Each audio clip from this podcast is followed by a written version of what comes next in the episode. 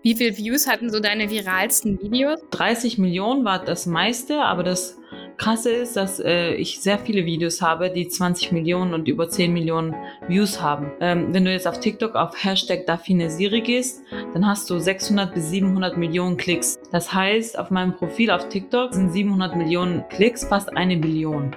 Und für eine Make-up-Artistin, die sich gar nicht zeigt, sich selber und nur andere Leute zeigt, ist das schon viel. Pluscast Beyond the Lens, der Podcast mit Know-how von Branchenexperten für Kreative, Marketer und Unternehmer mit Natascha Lindemann. Ja, hallo Daphine, ich freue mich sehr, dass du hier in meinem Podcast bist, mein erster Gast. Und wir werden heute über super viele spannende Themen sprechen. Viele kennen dich ja von deinen Make-up-Videos auf TikTok und Instagram und dadurch bist du ja auch super bekannt geworden weltweit. Aber du machst natürlich noch ganz viele andere Sachen und da bin ich jetzt ganz gespannt, den Leuten, den Zuhörern noch mal ein bisschen mehr Input zu geben und zu zeigen, wer denn so hinter deinem Profil steckt. Ich kann mich auf jeden Fall noch super gut an unsere Kennenlerngeschichte erinnern. Ich weiß nämlich noch, dass ich damals in Corona, also das war so vor zweieinhalb Jahren, glaube ich, in Deutschland war und äh, einfach auf Instagram geschaut habe und dann jemanden gesehen habe, wo ich dachte, boah, voll coole Videos und voll coole Bilder und Looks. Und das hatte ich noch nie gesehen und da bin ich auf dein Profil gegangen und habe dann gesehen, dass du in Deutschland bist. Was total überraschend war für mich, weil ich bis zu dem Zeitpunkt noch dachte, ich kenne sowieso jeden, der irgendwie im Beauty-Bereich in Deutschland aktiv ist. Und dann dachte ich mir, ich muss dir einfach sofort schreiben und das wäre so cool, wenn wir mal irgendwie ein Shooting mit deinen Looks machen könnten, weil du einfach so einen komplett anderen Stil hattest als den, den ich kannte. Und äh, dann habe ich dir geschrieben auf Instagram und ich glaube, du hast mir auch gleich geantwortet. Also ab dem Punkt weiß ich es nicht mehr so richtig. Aber ich weiß noch, dass du mir ganz lange gar nicht wusstest, wie ich heiße. Und ich würde dich gern fragen, ob ich immer noch in deinem Handy als Fotografin Berlin eingespeichert bin. Nein, auf keinen Fall. Natürlich, Natascha Lindemann. Hat's nicht umgespeichert? Tashi, nein, Spaß. ja, das war aber damals, kennst du ja das für dich, wenn du jetzt nach England oder ins andere Land ziehst. Also ich war ja zehn Jahre davor, habe ich ja im Kosovo noch gelebt. Ich kann aber Deutsch, weil ich ja hier in Deutschland groß geworden bin. Ja, dann bin ich ja nach Corona wieder zurückgekommen nach Deutschland und dann ist es ja immer so eine neue Welt wieder für mich und dann war jeder fremd für mich und ich musste mich erstmal nochmal dran gewöhnen, neue Kontakte aufzubauen und einfach mich irgendwo äh, in der Corona-Zeit mich mit irgendwelchen Leuten, also irgendwie connecten. Und dann war das halt für mich schwierig am Anfang. Ich bin ja auch sehr schlechten Namen merken. Gesichter merken kann ich mir, Namen halt nicht so sehr. Und deswegen habe ich dich damals so abgespeichert als Fotografin. Ja, aber da habe ich dann ganz schnell gelernt, weil wir hatten dann danach ja ganz viel Kontakt und ganz oft haben wir dann auch zusammen geshootet. Und du bist die einzige Fotografin, mit der ich halt wirklich so oft geshootet habe, allgemein. Und natürlich bist du meine Natascha äh, hier auf meinem Handy gespeichert als Natascha, natürlich. Okay, das war, das hat mich wirklich interessiert, weil das so lange noch so war. Aber ich fand es auch immer witzig, weil das beschreibt dich auch irgendwie als Person, dass du einfach sehr pragmatisch bist und ähm, yeah. ja, dann auch einfach alles ganz ja. genauso auffasst, wie es ist und dann einfach so einspeicherst. Wo du jetzt gerade Kosovo sagst, erzähl doch mal, wie so, so ganz grob deine Lebensgeschichte, wie du dazu gekommen bist zum Make-up, was du dann gemacht hast und warum du nach Deutschland gekommen bist und wie du, wie du jetzt gerade lebst. Ähm, ich versuche es kurz zu fassen. Äh, ist natürlich eine lange Geschichte. Ich bin dann nach, äh, nach Deutschland gezogen, als ich ein Jahr alt war.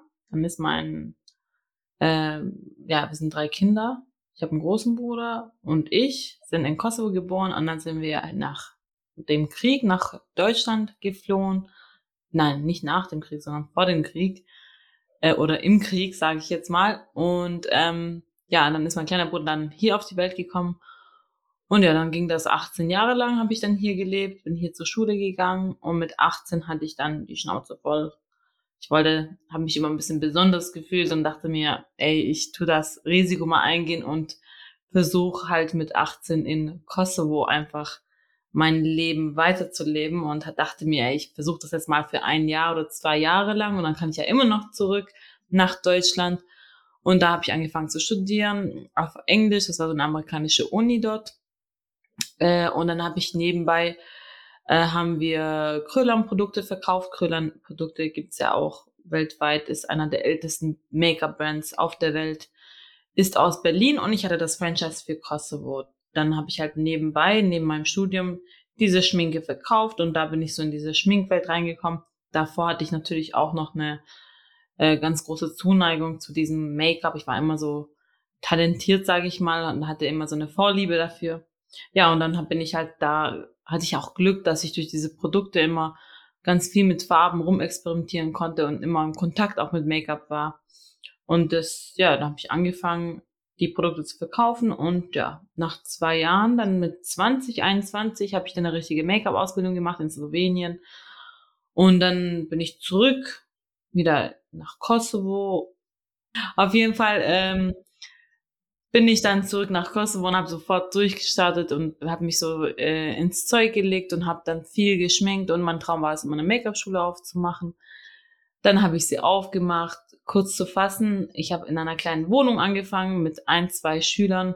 Dann wurde es immer größer und größer. Man muss sich vorstellen, einer 70 Quadratmeter Wohnung mit ähm, einer Person erstmal und dann wurde es als bis zu 70 Leute in äh, einer Zwei-Zimmer-Wohnung. Ja, dann habe ich gesehen, ich bin stabil, ich kann jetzt investieren. Und dann bin ich mal größer und größer geworden und jetzt mittlerweile sind, eine, sind wir einer der größten Schulen im Balkan, vielleicht auch europaweit. Wir haben jetzt vier bis 600 Schüler im Jahr dort im Kosovo. Wow. Und ja, ähm, nach Corona ist natürlich ein bisschen weniger geworden. Aber ja, ist cool. Also ich mache das schon seit zehn Jahren und ja, das Gute war halt, ähm, in der Corona-Zeit, der war alles zu, hat alles geschlossen. Und ich wollte ja immer was in Deutschland machen. Und dann bin ich halt mit, ähm, ja, in der Corona-Zeit habe ich meine Familie gepackt, meinen Sohn und meinen Mann und bin wieder zurück nach Deutschland. Das Gute daran war, dass meine Eltern noch hier gelebt haben, weitergelebt haben und hatte ein Zuhause hier. Und dann habe ich angefangen, hier äh, meine Workshops zu geben und habe so ein bisschen rumexperimentiert und geschaut, äh, ob sich die Leute hier auch genauso interessieren wie dort. Und das hat mir dann, äh, ja, hat mir dann auch Deutschland so viel Kraft gegeben und das ist ein positives Feedback wurde sehr gut aufgenommen, auch von meinen Followers hier. Und das hat dann, äh, ja, dann hab, konnte ich auch davon leben, dass ich jetzt hier in Deutschland weitermachen kann. Und jetzt läuft das auch in Kosovo. Ich habe meine Mitarbeiter, die über fünf Jahre bei mir arbeiten und das alles super meistern. Und ich mache hier in Deutschland und ja seit äh, den letzten zwei Jahren oder ein Jahr äh, auch mittlerweile international. Wahrscheinlich in Zukunft muss ich dann auch in Deutschland jemanden lassen, äh, damit ich woanders weitermachen kann. Aber momentan geht's mir gut. Also ich liebe Deutschland und ja, ich fühle mich wohl hier. Ja, mega. Hast du denn dann gemerkt, dass durch die Videos, weil ab einem bestimmten Punkt sind ja wirklich alle deine Videos viral gegangen. Ich glaube, das war so zu der Zeit, wo gerade TikTok äh, am Trenden war in Corona und du hast ja angefangen, Make-up-Videos zu machen. Und als die viral gegangen sind, mhm. hast du mhm. dann gemerkt, dass irgendwie mehr Schüler kamen oder mehr Kunden? Oder war das der Grund, warum du nur die Schule in Deutschland aufmachen konntest? Oder was hat dir das gebracht? Was hast du da für einen Impact gemerkt? Ja, dieses Make-up, Foto, Beauty, Music Business ist ja für alle schwierig. Für die Artisten, für uns Make-up-Artisten, für Fotografen. Das ist so ein bisschen so, da muss man schon ein bisschen stabil sein, emotional, auch psychisch. Und ähm, am Anfang, als ich angefangen habe, also ich, ich habe ja meine Make-up-Schule aufgemacht, doch kannte man mich damals nicht und ich wollte dann immer so, hey, dachte ich mir, jetzt ist die Zeit gekommen, wo ich mir was auf Social Media aufbauen soll. Das war 2014 und dachte mir, wie mache ich das dann? Äh, wie geht das? Wie funktioniert das? Das war dann immer das war dann, also heutzutage ist es was ganz Normales, aber damals dachte man, wusste man gar nicht, wie sowas überhaupt läuft. Und habe ich gesehen, wie das bei den anderen läuft und dachte ich mir, okay, ich muss jetzt Blogger, Influencer, Sänger machen. Das war dann vielleicht auch gerade das Glück, dass man organisch auf TikTok noch viel Reichweite bekommen hat. Ja, das war dann überraschend. Ich habe einfach das gemacht, was ich so gefühlt habe und ich habe diese Videos einfach, die ich am Anfang gemacht habe, immer äh, ich habe das immer so gefeiert, auch bei anderen. Und habe ich so meinen eigenen Stil gefunden. Natürlich inspiriert man sich erstmal von anderen, aber ich habe dann meinen eigenen Stil gefunden. Ich habe dann auch so Musik immer dazu gemacht, die mir halt gefällt, so ähm, Covers und sowas. Und das haben dann die Leute dann auch. Ich habe dieses Gefühl, was du reinsteckst in deine Arbeit, egal in was, ich glaube, das ist, das bekommen die Leute so mit und da steckt man die Leute mhm. auch so an. Und äh, ich habe da ganz viel äh, Liebe und Gefühl reingesteckt, sage ich mal. Das war so mein Talent, Videos zu posten. habe ich einfach angefangen zu posten, ohne irgendwelche Vorurteile oder Komplexe, sage ich mal. Ich habe auch nichts, äh, keine Profi-Videos hochgeladen auf TikTok zum Beispiel. Und habe ich gesehen, hey, die Leute gehen voll ab und die Videos gehen voll ab und das kommt voll positiv bei den Leuten an. Und habe ich einfach weiter und weiter gepostet, ohne irgendwelche Vorurteile. Also weil man ist ja immer ein bisschen am Anfang immer ein bisschen komplex und man sich denkt so, hä, soll ich das jetzt posten oder nicht? Aber mir hat's gefallen und ich habe es einfach gemacht. Und ja, das da kam dann authentisch rüber, finde ich. Ja, eines Tages kam dann auf die WhatsApp-Nummer, also Business-Nummer, eine Nachricht vom Huda Beauty Team. Huda Beauty, ähm, die meisten kennen sie. Sie ist ja für uns Make-up-Artisten ist das wie ein Master-Degree äh, in Harvard, sage ich jetzt mal. ähm, und das ist natürlich voll ähm, äh, die Ehre für uns Make-up-Artisten, dass wir Kontakt mit Huda Beauty haben. Sie ist ja die Make-up-Queen und sie war die erste, die eigenes Make-up-Brand herausgebracht hat in ihrem Namen. Und dann hat sie ja. mich dann äh, in Dubai eingeladen. Und an dieser Stelle muss ich einmal ganz kurz unterbrechen und euch sagen, wie ihr an meinem bislang größten Gewinnspiel teilnehmen könnt. Die, die mir schon länger folgen und die, die mir auch auf Social Media folgen, die wissen ja, dass ich sehr, sehr selten Verlosungen oder Gewinnspiele mache. Aber es gibt etwas zu feiern. Und zwar den Launch von diesem Podcast, auf den ich so lange gewartet habe. Aber was könnt ihr denn jetzt eigentlich gewinnen? Ihr könnt, wenn ihr ein Model oder eine Make-up-Artistin seid, ein Shooting für euer Portfolio mit mir gewinnen. Ja, ihr habt richtig gehört und ich finde es auch selbst total krass. Aber wir werden ein gemeinsames Shooting planen, damit du hochwertige Bilder für dein Portfolio bekommst, die dann genau deine Wunschkunden im Beauty-Bereich ansprechen. Vorher schaue ich mir natürlich dein Portfolio an, wir gehen es gemeinsam durch, ich analysiere es und wir gestalten dann gemeinsam ein Konzept für dein Portfolio und deine Ziele. Und das Beste, alles ist inklusive und es kommen auch keine weiteren Kosten auf dich zu. Und ich kann es selbst überhaupt nicht glauben, dass wir da so einen krassen Preis raushauen. Und ich bin jetzt schon so happy für die Person, die es dann gewinnen wird. Aber was ist eigentlich, wenn du ein Fotograf bist und hier zuhörst? Auch kein Problem, denn für Fotografen gibt es auch einen super tollen Gewinn. Denn wenn du Fotograf bist, bekommst du zwei Consulting Calls von mir. Das heißt zweimal eine Stunde mit mir sprechen, egal worüber, egal wo du Unterstützung brauchst. Wie finde ich ein tolles Team? Welche Nischen machen Sinn? Wie positioniere ich mich als Fotograf? Wie kann ich Kunden ansprechen? Und was soll ich meinen Kunden berechnen? All diese Themen könnten wir in einem Consulting Call besprechen. Ich helfe dir bei deinen Fragen und Herausforderungen und wir werden gemeinsam eine Strategie ausarbeiten, die du dann nur noch umsetzen musst. Und jetzt fragst du dich bestimmt, wie kann ich an diesem Gewinnspiel denn teilnehmen und den Gewinn abräumen? Und dazu kann ich sagen, dass wir schon super lange an dem Podcast gearbeitet haben. Wir haben über interessante Gäste nachgedacht, uns Themen ausgedacht und ich bin so, so froh, dass ihr jetzt endlich hier reinhören könnt. Und damit sich die ganze Arbeit aber auch lohnt, ist es mir natürlich super wichtig, dass euch der Podcast auch gefällt. Und dafür ist es essentiell, Feedback von euch zu bekommen. Und deshalb haben wir uns überlegt, dass ihr die ersten drei Folgen Zeit habt, um an dem Gewinnspiel teilzunehmen. Nach den ersten drei Folgen werden wir dann die Gewinnerin per Zufallsgenerator auslosen lassen. Und um an diesem Gewinnspiel teilzunehmen, musst du nur diesen Podcast bei Apple Podcast oder Spotify bewerten und deine Lieblingsstelle aus den ersten drei Folgen oder dein Lieblingslearning in deiner Instagram Story teilen. Das heißt insgesamt drei Stories und eine Bewertung. Und ganz wichtig dabei ist, dass ihr immer mich mit Natascha Lindemann bei Instagram verlinkt, damit ich auch weiß, dass ihr teilnehmt und damit ihr mit in den Lostopf kommt. Ja, und das war's auch schon. Ganz, ganz viel Glück an alle. Ich drücke wirklich die Daumen und ich bin super gespannt, wer nachher gewinnt und was wir machen werden. Ihr kriegt alles in der Instagram Story mit. Und jetzt ganz viel Spaß beim Weiterhören der Episode. Das weiß ich noch, das war wirklich cool. Da hast du dich ja auch mega gefreut. Ja, das war so mein äh, glücklichster Tag in meiner Karriere, sag ich mal. Und dann ging das immer weiter. Dann kamen die anderen Stars in Amerika, internationale Stars und dann bin ich so reingekommen. Aber durch meine Videos sind die aufmerksam auf mich geworden. Und das freut ja. mich natürlich. Du hast gerade auch gesagt, dass du ähm, viel Liebe reingesteckt hast und dass du auch so deinen eigenen Stil entwickelt hast bei den Videos. Und du hast mir ja mal gezeigt, wie du das machst mit den Apps und äh, wie viel Cuts du wirklich setzt und dass du das auf die Musik schneidest. Wie lang hat das gedauert am Anfang? Wie lange hast du gebraucht und wie schnell bist du jetzt? Das würde mich auch mal interessieren.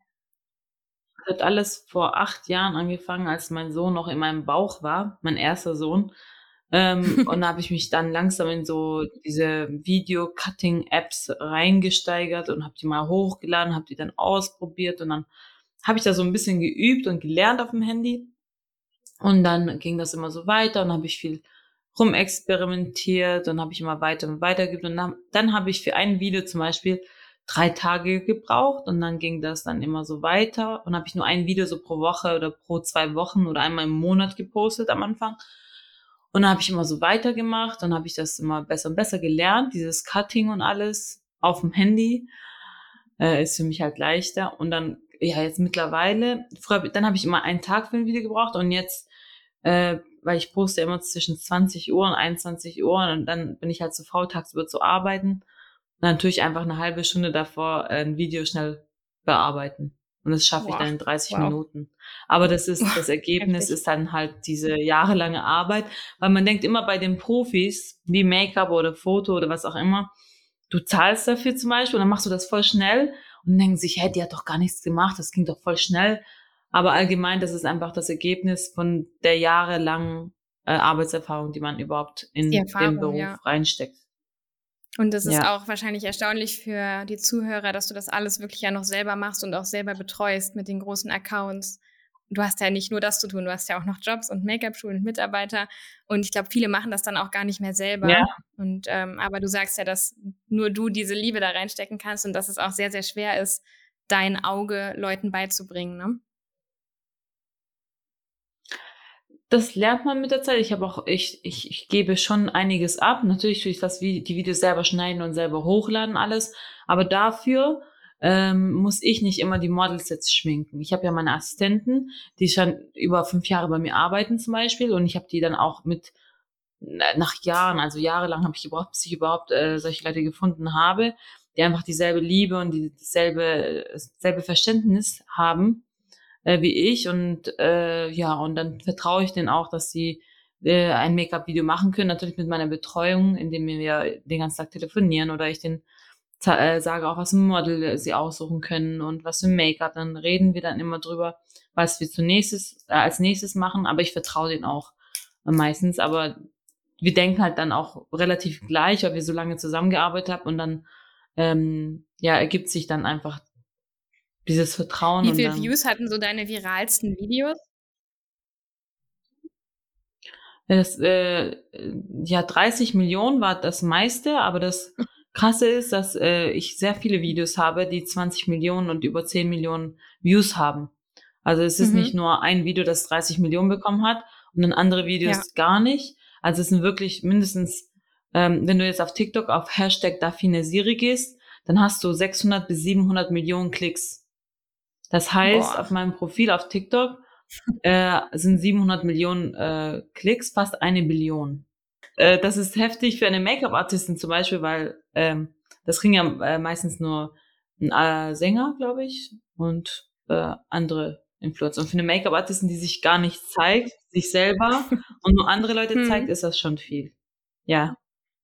Ja, das sind ja wirklich überragende Zahlen. Das wünschen sich wahrscheinlich viele, auf ihre Videos zu bekommen.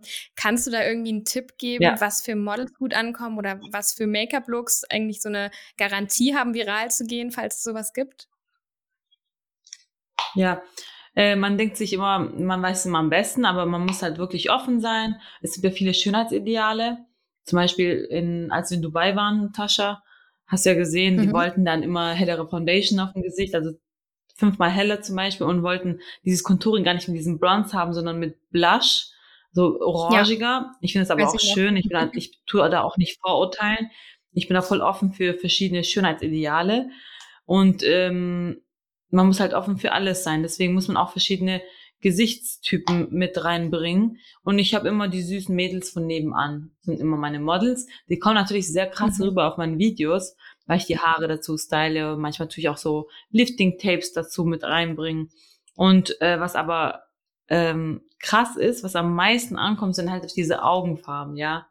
Mädels mit blau-grüne Augenfarben. Leute sind einfach so obsessed und so fixiert, aber war ich auch früher auf Augen, Augenfarben einfach. Models, die spezielle Augenfarben haben. Und noch ein schönes Make-up dazu, äh, macht es natürlich noch extravaganter. Ja, und was bei dir auch cool ist, finde ich immer, weswegen ich mir auch jedes deiner Videos angucke, ist, dass diese Verwandlung einfach vom Anfang an, man sieht wirklich ein, einfach ein schönes Mädchen und dann wie viel du mit dem Contouring mhm. und dem Make-up da rausholen kannst und noch shapen kannst. Und das ist einfach super satisfying anzuschauen, mhm. diesen Prozess vom Anfang zum Ende und dann ist es noch schön auf Musik geschnitten. Und das ist irgendwie, glaube ich, auch das, was äh, ja. äh, viel ausmacht bei Videos. Wenn du jetzt nochmal bei Null starten würdest und keine Follower hättest und nur deine ja. Skills hättest, was würdest du machen, wenn du jetzt gerade anfangen würdest mit Social Media? Egal was du machst, äh, als Make-up-Artist oder sowas, mach einfach irgendwas. Und wenn du nichts machst, dann kommt auch nichts. Also du kannst Fehler machen, äh, weil durch Fehler lernt man und äh, wenigstens machst du etwas. Du bewegst dich nach vorne und du experimentierst rum und machst halt was für deine Arbeit. Und ich denke mir einfach, man sollte sich nicht für nichts zu schade sein. Und äh, jeder einzelne Schweißtropfen, der nach den Rücken runterfließt, geht auch nicht umsonst. Äh, geht nicht, ist nicht umsonst. Das kann ich euch garantieren. Ich glaube, das ist total der wichtige Tipp, dass man einfach startet. Ja einfach startet und dann denkt sich manchmal, ich bin mir zu schade, ich will jetzt nicht den ganzen Tag stehen, oh, der Tag war jetzt umsonst, ja. So sind die Leute meistens auch eingestellt. Mach einfach irgendwas, auch wenn du jetzt kein Geld davon verdient hast. Äh, mach einfach, dass du irgendwie nach vorne kommst oder, oder nach oben kommst. Nutz einfach jede Gelegenheit, die du hast. Und ähm, das liegt dann daran, äh, wie viel du, wie viel du deinen Job oder wie viel du gerne etwas erreichen willst. Und das kommt immer darauf an, wie viel du dann auch dafür tust. Ja. Also wirklich einfach, einfach anfangen, machen. einfach machen und ähm, auch wenn genau. man selbst noch nicht denkt, dass es hundertprozentig perfekt ist, einfach anfangen. Das sehe ich auch ganz häufig bei meinen ja, Fotografieassistenten. Ja. ja, dass die irgendwie mhm. ähm, nicht zufrieden sind mit ihrer Arbeit und ich die Arbeit aber gar nicht so schlecht finde und ich würde die auf jeden Fall veröffentlichen, weil man kann einfach von Anfang an noch nicht perfekt sein und das entwickelt sich auch im Prozess. Und gerade auf Social Media heutzutage genau. ist es ja auch schön, die Leute in diesem Prozess mitzunehmen. Und ich bin mir sicher, die Videos, die du jetzt am Anfang gepostet hast, damit bist du bestimmt auch nicht mehr hundertprozentig zufrieden. Und ich habe irgendwann für mich so die Regel gesetzt, genau wenn ich 80 Prozent zufrieden bin mit einem Bild oder einem Ergebnis oder irgendwas, was ich posten möchte, dann poste ich es einfach, weil ja. alle anderen die das Bild sehen, werden, werden das mögen. Die wissen gar nicht, dass ich 80 Prozent nur 80 Prozent zufrieden war. Und ähm, ich strebe deswegen gar nicht mehr nach diesen 100 Prozent, mhm. sondern mir ist einfach wichtiger, dass ich kontinuierlich da bin, dass ich meinen Followern Inspiration geben kann und einfach jeden Tag posten kann. Und das ist wirklich der wichtigste Tipp von Anfang ja. an, ähm, einfach sich zu trauen und gar nicht so kritisch mit sich selbst und seiner Arbeit zu sein. Ja, man, man denkt ja immer daran am Anfang, was die anderen von mir denken oder man ist ja so ein bisschen komplex, weil ich muss ja auch sagen, weil man sieht uns dann immer so groß. Natascha in LA, Kylie Cosmetics äh, Campaign, Dafine Siri, Huda Beauty, ähm, ganzen Models, äh, internationalen Models und dies und das. Und dann ist, kommen wir selbstbewusst drüber und groß drüber. Und dann, wenn wir was machen, dann ist es nicht so lächerlich. Aber bei mir war das zum Beispiel so, als ich angefangen habe, meine Make-up-Schule aufzumachen und zu posten, ich habe wirklich so Mädels genommen, habe sie geschminkt und dann haben die, das war zum Beispiel eine Newcomerin und dann hat sie eine schöne Stimme gemacht, habt und dann hat sie angefangen zu singen und ich habe sie einfach an, aufgenommen beim Singen und habe einfach gepostet. Ja, und dann wurde ich dann auch ein bisschen ausgedacht, weil ich konnte damals so als, weil ich in Deutschland so lange gelebt habe, nicht so gut Albanisch. Und dann meinten auch die meisten, hey, du kannst ja nicht mal richtig Albanisch reden, wie willst du denn eine Schule aufmachen, wie willst du das alles erklären und bla bla bla. Aber manche mhm. reden einfach vor sich herum äh, hört sich gut an, aber am Ende haben, ist da nichts im Kern drin, ja. Und deswegen sollte man mhm. sich äh, kein Schamgefühl haben. Äh, ist für manche schwierig, ja, das so zu entscheiden. Aber du musst halt dann dich entscheiden, willst du jetzt eine Mitgeherin sein? Ja, kannst du einfach mitgehen mit den anderen und dir einfach für alles zu schüchtern sein? Oder du willst dich hervorstellen und spe speziell sein und was erreichen, dann musst du halt den anderen Weg gehen und einfach über deinen eigenen Schatten springen und für deinen Job, den du liebst, dann Sachen machen, die du nicht so gerne machst. So wie ich zum Beispiel, ich mache jetzt nicht so gerne Fotos von mir und Videos, aber ich muss es machen. Und für deinen ja. Job äh, musst du das dann machen. Sachen, die du halt nicht so gerne machst. Ich mache so wie Bewerbungen schreiben, macht ja auch nicht jeder gerne, aber du musst sie schreiben, damit du überhaupt einen Job bekommst. Ja, die Leute sehen ja auf Social Media immer nur das Perfekte und das Ergebnis und das, was wir posten, aber den Weg, dass wir ja auch mal angefangen haben, das ist dann irgendwie immer schwer auch zu sehen, dass wir auch mal klein waren und Sachen probiert haben und geguckt haben, wo unsere Nische ist und was funktioniert auf Social Media. Und deswegen ist dieses Anfangen einfach so wichtig, ähm, damit man dann das auch für sich selbst rausfinden kann. Und tut sich dann auch selber ja. authentischer zeigen. Genau. Ja. Das ist auch, weswegen wir jetzt zum Beispiel für Fotografen diese Serie auf YouTube gestartet haben, wo ich ähm, zeige, wie man sich zum Beispiel von einem Vogue-Cover, also von wirklich großen, großen Fotografen inspirieren kann und dann sein eigenes, also sein eigenes Ding aber daraus kreieren kann. Weil man kann immer Sachen, die besten genau. Sachen oder die Sachen, die man bei anderen am schönsten findet, nehmen und das in sich selbst vereinen und daraus wird sich dann irgendwann der Stil entwickeln. Und für alle äh, Newcomer-Fotografen, die vielleicht gerade zuhören, auf YouTube ähm, einfach bei mir auf dem Profil äh, Vogue ich weiß gar nicht, wie wir das genannt haben. Auf jeden Fall recreaten wir da Vogue-Covers und ich zeige euch Step by Step, wie es geht. Aber am Ende zeige ich auch immer noch mal, wie ich das für mich selbst transformiere, damit es ähm, einfach dann meinem Stil entspricht. Und das ist, glaube ich, super interessant zu sehen. Ähm, okay, du hast eine große Schule im Kosovo und hast jetzt die Schule in Deutschland aufgemacht und dann hast du noch Läden, verkaufst Kryolan, Make-up-Produkte ähm, dass man da noch mal so ein bisschen hintersteigt, wie viele Leute eigentlich für dich arbeiten, ähm, wie das alles so gemanagt ist und wie viel du da noch machst im täglichen Geschäft. Erzähl einfach mal, wie so ein typischer Tag im Leben bei der Fine als Make-up-Artistin und Unternehmerin aussieht. Ja, am Montag, also Wochenende tue ich mich ein bisschen beruhigen. Am Montag bekomme ich eine Krise. am Dienstag bekomme ich psychische Anfälle. Mittwoch kann ich nicht schlafen. Am Donnerstag brauche ich Antidepressiva. Nein, ich mache nur Spaß. Ja. Nein, ähm, natürlich ist das manchmal hat man richtige schwierige Zeiten und Momente, aber man lernt am, mit der Zeit damit umzugehen. äh, ich habe natürlich gibt's auch das das ist natürlich nicht leicht, aber ich, bei mir ist es dann so, dass ich halt an viele Menschen auch denken muss. Ich habe ja dort 16 bis 20 Mitarbeiter im Kosovo und dann habe ich hier noch äh, Leute, die mir helfen und eine Familie und äh, die helfen mir natürlich alle und ich muss halt an so viele Leute denken. Das ist das äh, Anstrengende, Anstrengende an diesem Job.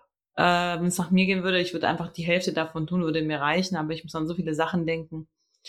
Und ich will dann so viel wie möglich arbeiten, dass auch meine Mitarbeiter dann auch zufrieden sind und die sich dann auch selber was aufbauen können. Und das ist das Stressige dabei.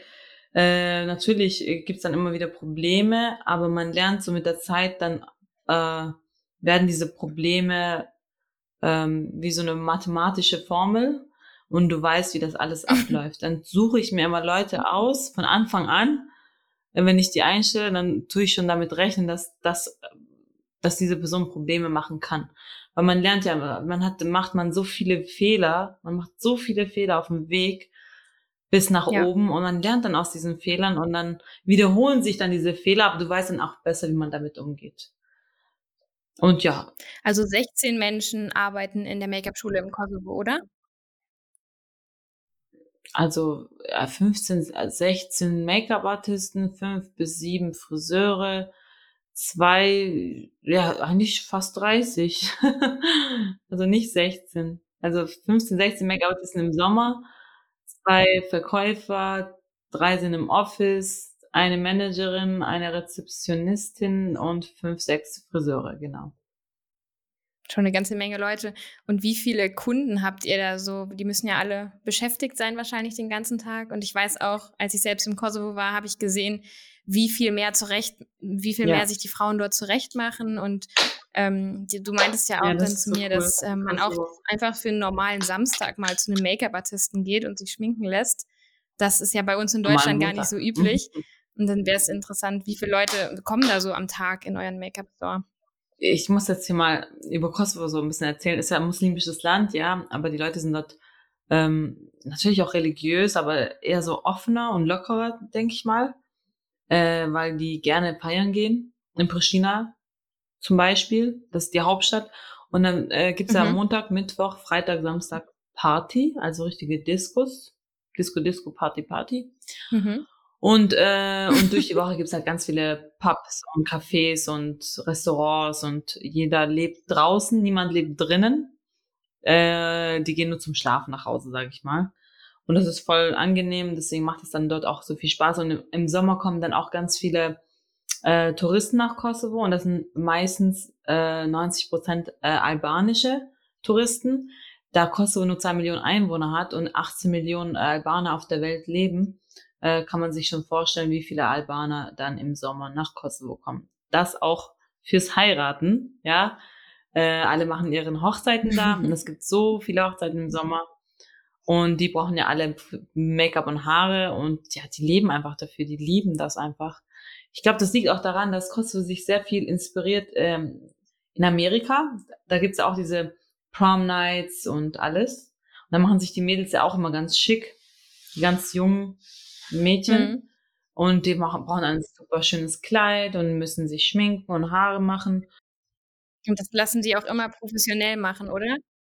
Weil ich kenne das von meiner Familie in Deutschland, da war das immer so, hey, die Friseurin kann das Make-up mitmachen und da, da kannst du hingehen und kannst dir die Haare machen lassen oder die Nachbarin hat das Make-up gemacht oder man hat es sich selbst gemacht. Aber das ist im Kosovo ja gar nicht so. Die gehen ja immer zu professionellen Make-up-Artisten, oder? Genau. Ja, ja, die sind einfach, es gibt, äh, die achten sehr, sehr viel auf, auf das Aussehen. Sehr viel. Also bei uns ist das so. Die wollen immer alles nur schön sehen. Ich habe mal gelesen, äh, in Ländern, wo es Krieg gab, äh, nach dem Krieg, äh, ist das so psychisch, dass Leute einfach nur schöne Sachen sehen wollen. Und dann achten die sehr auf Aussehen einfach. Wahrscheinlich ist das so psychisch einfach so eingestellt. Äh, aber das ist echt krass bei uns. Leute lieben es und die Leute sind auch sehr talentiert, wenn ich sagen muss. Ähm, ich finde albanische äh, Leute sind sehr talentiert, was Haare, Make-up, Design oder so artistische äh, Richtung geht. Man kennt ja Dua Lipa, diese Albani ja. Albanerin aus Kosovo, äh, Rita Ora, Baby Rexa, äh, Make-up by Mario und viele, viele andere, die international weltweit berühmt sind. Und äh, wir haben auch sehr viele Designers in Kosovo, die international berühmt sind. Und das ist einfach krass dort. Und alle sind an einer Straße. Du kannst sie alle an einer Straße finden. Ich bin schon Echt? stolz drauf. Aber äh, ja, ist alles mega spannend und ich kann auch jedem empfehlen, einfach mal nach Kosovo zu reisen, weil ich das erste Mal da war und ich muss sagen, ich hatte gar kein Bild von Kosovo und ich fand es wirklich sehr, sehr schön. Ich mochte den Vibe und wir waren ja auch abends okay. in der Stadt und es waren wirklich alle Leute draußen, alle waren total fertig gemacht und es war noch nicht mal Wochenende und ähm, wir sind in so ein Restaurant hm. gegangen und dann war es ja auch super familiär gleich. Und ähm, auch als wir nach, wie hieß die Stadt nochmal? Prish, nee, wie heißt die Hauptstadt? Oder diese kleine Stadt, wo wir waren, diese süße Altstadt? Äh, ja, das ist die Altstadt in Präseren. Shaderwan heißt es, ja. Okay. äh, komm auf jeden Fall bald mal wieder. Ja, du kennst dich schon voll gut aus. Wir haben dich schon albanisiert letztes Jahr. Genau, neben all den Sachen, die du jetzt so machst, kannst du sagen, was dir am meisten Spaß macht oder gibt es da überhaupt was, was dir am, am meisten Spaß macht? Ist es Social Media? Ist es Make-up, mhm. Schule? Ist es Bühnenauftritte und in der Jury zu sein, zum Beispiel für irgendwelche Awards, warst du ja auch letztens, oder ist es dann eher so das internationale Arbeiten ja. mit Stars? Für mich ist es einfach, dass ich in dieser Zeit, äh, wo ich noch gesund und munter bin, dass ich so viel erreiche, wie ich kann. Ähm, natürlich diese Zeit auch ausnutze und umso größer die Jobs sind, umso mehr Spaß macht es, weil das mich motiviert und ich tue mir immer neue Herausforderungen stellen und ich habe mir immer so neue Ziele äh, jedes Jahr und äh, das macht mir dann Spaß, dass ich mich immer größer und erweitere. Wenn das heißt, dass ich neue Videos posten muss oder nach Amerika reisen muss oder Bühnenauftritte machen muss oder Jury teilnehmen muss, dann soll es sein. Für mich ist äh, nur die Motivation dahinter und mein Ziel vor Augen und umso näher ich an meinem Ziel bin, oh, dann bin ich auch bereit, vieles zu machen. Was mir nicht Spaß macht, kann ich sagen, ja, eigentlich, was mir nicht Spaß macht, ja, mehr, ich kann nicht mehr mit so vielen Leuten Kontakt haben. Ich glaube nicht, dass ich das mehr so lange machen kann. Das, ich mache das schon seit ich 18 bin. Jetzt bin ich schon mittlerweile 32 und ich muss immer mit so vielen Leuten reden und mit so vielen Leuten Kontakt haben. Das hat mir immer sehr viel Spaß gemacht, nur wird man nach einer Zeit so richtig ausgesaugt wie von Vampiren und dann ist man ja nicht mehr so viel übrig. Und das versuche ich in Zukunft halt weniger zu machen. Ja, ich glaube, da hilft das Management auch, was du jetzt davor geschaltet hast, dass nicht mehr jeder Kunde auch direkt zu dir Kontakt haben kann, dass man da jemanden hat, der sich einfach drum kümmert. Ich glaube, das geht ab, ab, einer bestimmten Größe auch gar nicht mehr alleine. Ja, ja. Ja, ich bin dann immer zu nett und dann äh, will ich auch jeden Antworten geben, aber ich muss versuchen, dann immer so Grenzen zu setzen. Ich mache es auch gerne, aber dann irgendwann ja. merke ich dann dann, dass ich am nächsten Tag so richtig äh, auf dem Boden bin. Ich bin trotzdem dankbar und äh, versuche mich jetzt nicht hier zu beschweren und bin froh einfach, dass ich das alles habe und würde ich mit nichts auf der Welt austauschen. Das ist bei mir auch so, ja. Jetzt haben wir ja auch eben schon gesagt, dass nach außen hin alles immer so perfekt aussieht auf, so auf Social Media. Und ähm, mhm. gibt es irgendwas, mit dem du aktuell strugglest und vor einer Challenge, vor der du stehst, wo man vielleicht sagen kann, hey, das ist vielleicht nicht so perfekt, aber das würde ich auch nicht auf Social Media zeigen? Ähm, natürlich haben wir alle äh, unsere Probleme, natürlich, äh, ich weiß nicht. Ähm, ja. Ja. Dann hat man noch ein kleines Baby noch, bin jetzt Mama geworden vor zwei Monaten. Und ja, dann habe ich einen Auftrag in Italien zum Beispiel gehabt, ja. Ähm, das war so kurzfristig und ich musste dann meine sieben Mitarbeiter mitnehmen. Und dann musste ich, äh, dann war mein Mann in Kosovo mit meinem Sohn äh, in den Ferien und dann hat er seinen Aufenthalt verloren. Dann konnte er nicht zurück nach Deutschland fliegen, weil ich wollte, dass er zurückfliegt, auf den, auf mein oh. Baby aufpasst, dass ich eine vier, fünf Tage nach Italien zu diesem Job gehen kann. Dann ging das nicht, dann musste ich meine Mama mhm. mitnehmen, nach Kosovo fliegen mit meinem oh Neugeborenen oh und meinen Sohn am Flughafen, meinen Mann abgeben und meine Mama. Und dann hab ich, bin ich ins Auto gestiegen mit meinen sieben, sieben Mitarbeitern und bin von Pristina drei Stunden nach Tirana gefahren. Und dann habe ich dort einen Flieger genommen. Und dann muss ich meine Pumpen mitnehmen, dass ich meine Muttermilch noch abpumpen kann, alle drei, vier Stunden, ja. Und den Flug nach Rom nehmen, von Rom nach Florenz, weil es gab keinen Direktflug. Und dann sind wir angekommen, mhm. mussten dann arbeiten und dann äh, ging das wieder dann so zurück, dann halt von Italien nach äh, Tirana, Albanien und dann von Tirana nach Pristina. Und dann äh, bin ich, habe ich da nach, eine Nacht geschlafen, äh, dann bin ich zurück nach äh, ja, Deutschland. Wieder. Und mein Sohn konnte in der Woche nicht nach, äh, in die Schule, weil mein Mann keinen Aufenthalt hatte. Das, und wie soll ich das dann jemandem erklären? Also, das ist dann immer so schwierig. äh, ja, erklären. Ja, man und so sieht, halt sieht mein Leben was halt du noch hinten im Hintergrund managst. Ja, was du da noch machen musst, alles. Und ja. auf Social Media postet man dann nur, dass man nach Florenz fliegt und auf der Fashion Week ist, aber wie der Weg dorthin war, was man organisieren musste und was da vielleicht schiefgelaufen ist, das sieht ja niemand. Und das ist dann auch das, ja, was da irgendwie so, so perfekt wirkt nach außen. Und da kommen wir auch schon zu meiner Abschlussfrage eigentlich, weil du weißt ja, der ja. Podcast heißt Beyond the Lens. Und deshalb möchte ich auch zukünftig alle meine Gäste am Ende immer einmal fragen, was sie mir erzählen können, was mal hinter den Kulissen eines Fotoshootings Verrücktes oder Erstaunliches oder vielleicht auch Schockierendes passiert ist und wo man einfach so eine Story erzählen kann, die hinter der Kamera oder hinter der ganzen Produktion passiert ist, die aber noch niemand erfahren hat und die einfach ja spannend zu erzählen ist. Hast du da irgendwas?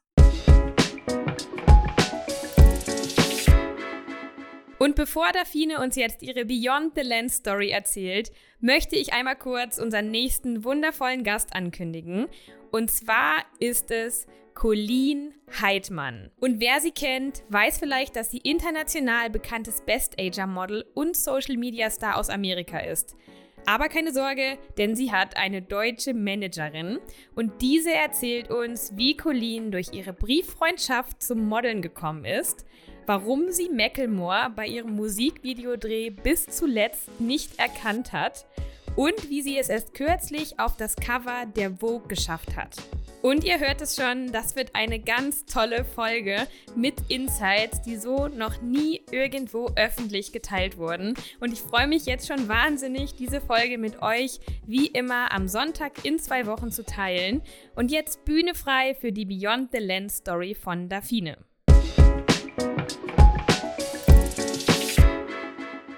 Eigentlich gibt es da viele spannende Situationen, merkwürdige Situationen, anstrengende Situationen. Das Witzige ist nur, diese Jobs sind halt immer sehr überraschend.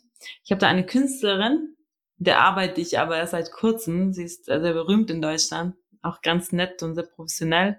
Und das ist immer so witzig mit ihr, weil immer wenn wir auf dem Job bei ihr sind, man kann nie wissen, wo man landet, ja.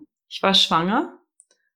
Äh, man muss viel arbeiten, aber es ist dann auch witzig. Man muss viel arbeiten, aber dann ist man irgendwie, zum Beispiel das letzte Mal, da waren wir irgendwo auf den Bergen und ich wusste nicht, wo genau, ich wusste nur welche Stadt. Und dann habe ich mir schon gedacht, dass man da Stiefeln braucht, weil da Schnee ist. Dann habe ich mir kurz im letzten Moment noch ein paar Stiefeln gekauft am Bahnhof, ja. Und dann waren wir auf einmal in so einem Skiurlaubsort, okay. ja. Und ich so, okay, was machen wir jetzt hier? Weil mhm. das ist ja natürlich immer sehr streng vertraulich. Man kann das jetzt nicht immer teilen, weil sie immer sehr große Kampagnen macht für verschiedene Brands und äh, große Marken. Und dann kann man das halt natürlich früher nicht sagen äh, weil man dann im letzten Monat immer so ein NDA noch unterschreiben muss. Und dann, ja, sind wir auf einmal in so einem Skiurlaubsort und dann äh, läuft man so raus, und dann ist man zu spät und dann muss man in irgendeinen Berg und dann waren wir so am Laufen, ich war schwanger äh, in den ersten Monaten und dann laufen wir und dann waren wir zu spät dran und dann war ein Flug, äh, ein Helikopter da und dann gehen wir kurz, steigen so kurz ins Helikopter rein und dann gehen wir so über die Berge, und dann waren wir auf einmal auf dem Berg und dann war der Schnee da auch okay. so hoch und dann äh, musste sie wieder ins Flug, ins Helikopter rein, dann musste sie da shooten und dann waren wir auf einmal unten und ich dachte mir, hey, wo sind wir gerade? Was machen wir gerade Im Helikopter? Ja, ähm, zum Glück musste ich da nicht mit ins Helikopter, um das Make-up zu machen beim zweiten Mal. Aber also. der Friseur musste mit um die Haare machen. Äh, ich muss, durfte nur mitfliegen, bis äh, wir in der anderen Location da waren. Und ja, dann äh, habe ich dann auch cool. gemeint beim nächsten Mal, äh, wenn wir bei dir sind, äh, muss ich alles mitnehmen. Also man kann nie wissen, wo man ist, ob man jetzt in einem Helikopter landet oder in irgendeinem Berg oder keine Ahnung. Das ist immer so witzig äh, mit dieser Person. er macht aber auch Spaß und ich bin auch so eine Adrenalin-Person.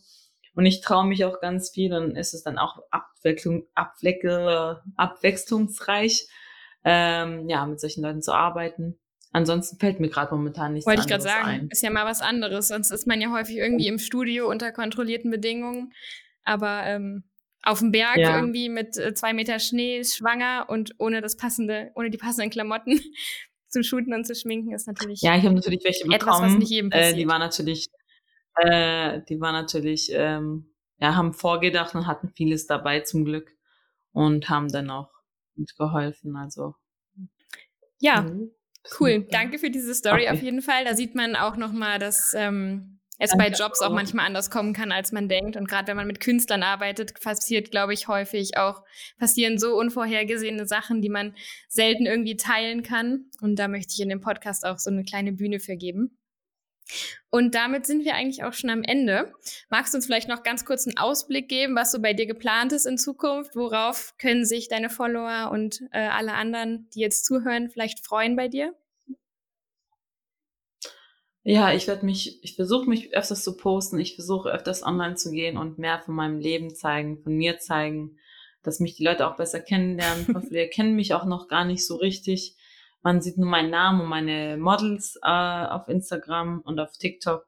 Und ich versuche mal YouTube-Videos zu machen. Das ist mein, äh, was ich halt vorhabe äh, für dieses Jahr noch.